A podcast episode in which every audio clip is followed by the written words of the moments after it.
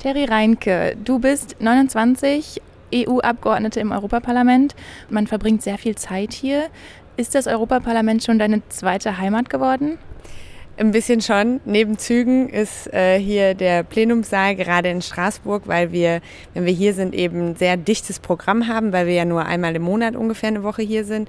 Ähm, verbringt man sehr, sehr viel Zeit in den unterschiedlichen Sitzungssälen hier. Aber auch in Brüssel äh, sind wir immer sehr viel im Parlament. Aber ich probiere eigentlich auch mehr außerhalb unterwegs zu sein, weil mein Anspruch eigentlich immer war, eben nicht so eine Abgeordnete zu sein, die nicht nur in Ausschüssen sitzt und in Debatten sitzt, sondern wirklich auch mit Leuten redet und auch nicht nur in Deutschland, sondern auch über Deutschland hinweg in anderen europäischen Ländern so ein bisschen mitbekommt, was eigentlich gerade bei den Leuten abgeht. Ich versuche das eben so zu organisieren, äh, dass ich möglichst viel auch noch mitbekomme und selber auch noch irgendwie ein eigenes normales Leben leben kann. Ich wohne in der WG in Duisburg und ähm, probiere da auch noch so ein bisschen am WG-Leben teilnehmen zu können. Warum hast du den Einzug ins EU-Parlament angestrebt? Warum zum Beispiel nicht der Bundestag?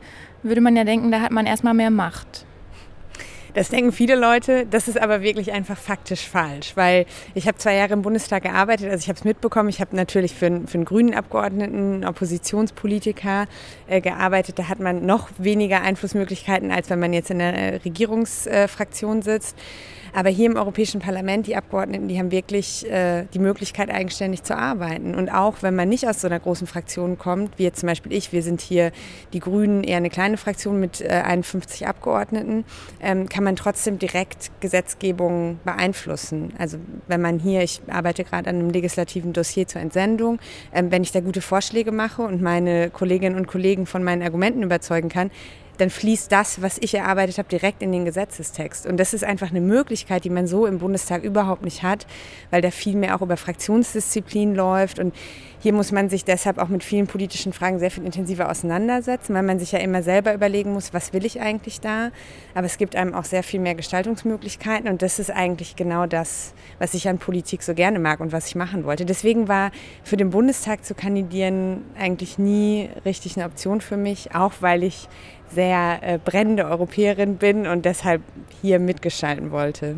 Wenn man jetzt so brennende Europäerin ist und im EU-Parlament arbeitet, wie verändert sich das Verhältnis zu Deutschland, deinem Heimatland? Das ist ganz spannend, weil ich glaube, dass ich äh, schon seitdem ich sehr klein bin, also ich bin in Deutschland aufgewachsen, ich habe auch bis ich äh, 16 war äh, nie woanders gelebt als in Deutschland, ähm, aber dass ich eigentlich schon immer so im Herzen sehr europäisch getickt habe. Also, dass mir so das ganz absurd vorkam, dass ähm, man jetzt an Grenzen irgendwie kontrolliert werden sollte. Und ähm, also ich kann mich da noch dran erinnern, 95 sind ja die Schlagbäume gefallen, aber davor, wenn wir nach Holland gefahren sind. Und deshalb war das überhaupt nicht so eine krasse Veränderung, die das für mich bedeutet hat. Vor allem vor dem Hintergrund, dass ich dann eben ähm, im Laufe meines Lebens und meines Studiums auch in unterschiedlichen europäischen Ländern gelebt habe ähm, und dadurch schon immer eine etwas breitere Perspektive hatte, als jetzt nur auf Deutschland beschränkt. Und dadurch, dass ich eben auch aus Gelsenkirchen komme, einer sehr multikulturellen Stadt, war das sowieso schon immer Teil meines Lebens. Du hast gerade schon dein Studium angesprochen. Du hast an der FU Berlin studiert. CouchFM ist ja das Berliner Campusradio. Wir sind natürlich immer daran interessiert, welcher Teil deines Studiums hilft dir jetzt am meisten? Ich glaube, diskutieren zu lernen. Also wir haben, ich habe Politikwissenschaft studiert an der FU am OSI und äh, wir haben immer sehr hart diskutiert äh, und natürlich lernt man auch, wie politische Prozesse ablaufen, was so ein Parlament macht, was für eine Kontrollfunktion das hat und so weiter und so fort.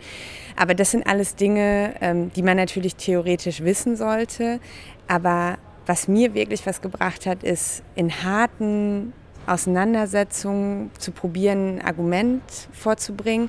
Und gerade wenn man hier im Europäischen Parlament dann direkt verhandelt mit anderen Fraktionen, bringt einem das einfach unglaublich viel, äh, auch wenn es mal ein bisschen heiß hergeht, trotzdem noch einen kühlen Kopf zu bewahren und eben gute Argumente vorbringen zu können. Ähm, deshalb würde ich sagen, dass das sicherlich so eine der Fähigkeiten ist, die ich einfach am OSI sehr stark gelernt habe und die mir heute wahnsinnig viel bringt. Letzte Frage. Was ist das skurrilste Erlebnis, das du bis jetzt im Europaparlament hattest? ähm, das ist eine schwierige Frage. Ich würde sagen, ähm, Das ist kein besonderes Erlebnis, sondern einer meiner Kollegen, der heißt äh, Janusz Korwin-Mikke, das ist ein polnischer Abgeordneter, Abgeordneter. Und also wirklich sagt das nicht äh, häufig über Menschen, aber der Mann spinnt einfach. Also der hat hier im Europäischen Parlament einen Hitlergruß gezeigt, der hat äh, vorletzte Woche im Plenum gesagt, äh, als wir über Equal Pay, also über die gleiche Bezahlung von Männern und Frauen diskutiert haben, dass Frauen ja auch kleiner, schwächer und weniger intelligent sind und deshalb auch verdienen, weniger äh, Geld zu bekommen für die gleichen Jobs ja, ich kämpfe auch politisch dafür, dass solche Menschen eben nicht mehr hier im Europäischen Parlament sitzen, ähm, weil das gerade eine Entwicklung ist, die mir sehr, sehr viel Angst macht, ähm, dass wir wieder zurückgehen zu äh, ja, den dunklen 50er Jahren, als Frauen eben nicht die gleichen Möglichkeiten hatten. Aber ich muss auf der anderen Seite auch sagen, neben allen Skurrilitäten, die es hier gibt, ähm, ist es schon eine wahnsinnig spannende Arbeit. Und ich glaube auch jetzt nicht nur für Abgeordnete, sondern auch für die Zuhörerinnen und Zuhörer, mal ein bisschen zu schauen, was das Europäische Parlament so macht. Da kann man auf jeden Fall viel entdecken. Ja, und der Kollege, über den du gerade gesprochen hast, ähm, wurde ja auch gestern mit Sanktionen belegt für seine Aussagen. Genau. Dann ähm, danke ich dir für das Gespräch, Terry, und wünsche dir alles Gute. Danke sehr.